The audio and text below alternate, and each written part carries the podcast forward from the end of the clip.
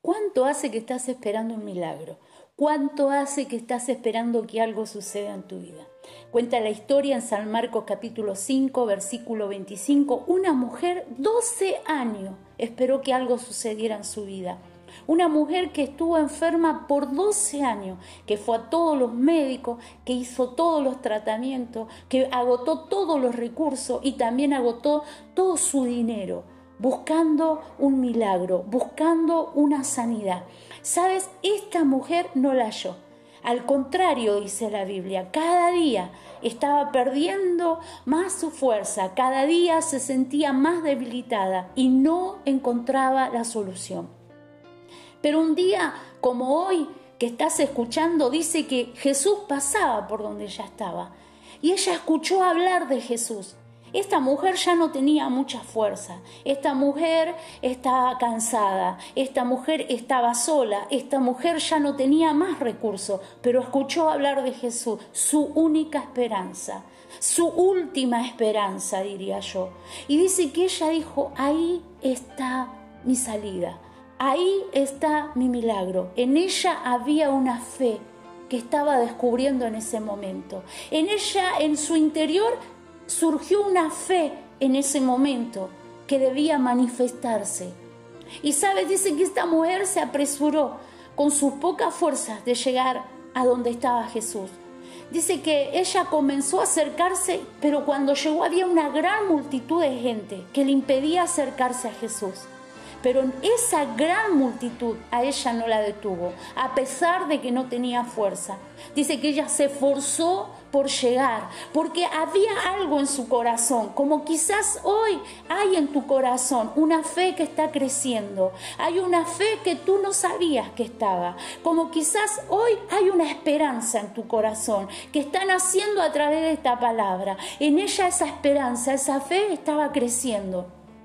Y dice que esta mujer, con esa fe y esa esperanza, dijo, me tengo que esforzar, aunque agote mi última fuerza. Es mi último recurso, Jesús.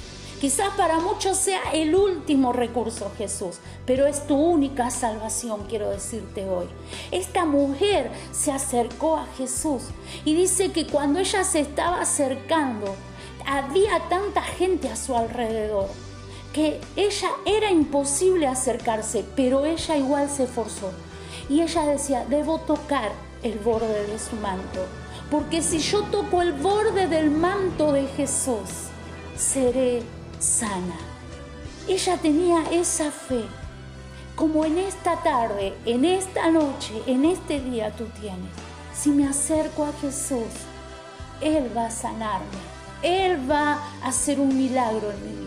Y quiero decirte que sí, que Jesús tiene poder, que Dios tiene poder para hacer un milagro en tu vida, que Dios tiene poder para hacer lo que es imposible para los hombres. Agotaste todos tus recursos, fuiste a todos los médicos, hiciste todos los tratamientos, tomaste toda la medicación y está perfecto que hayas hecho todo eso. Pero la palabra de Dios dice que lo que es imposible para el hombre es posible para Dios. Cuando ya el hombre dice ya no hay más nada posible, ahí es donde la mano de Dios comienza a orar. Y en este día la mano de Dios quiere obrar un milagro en tu vida. A esta mujer le costó mucho tocar el manto, pero se esforzó y tocó el manto. ¿Sabes qué sucedió cuando esta mujer toca el manto del Maestro, toca el manto de Jesús? Dice que en el instante fue sanada.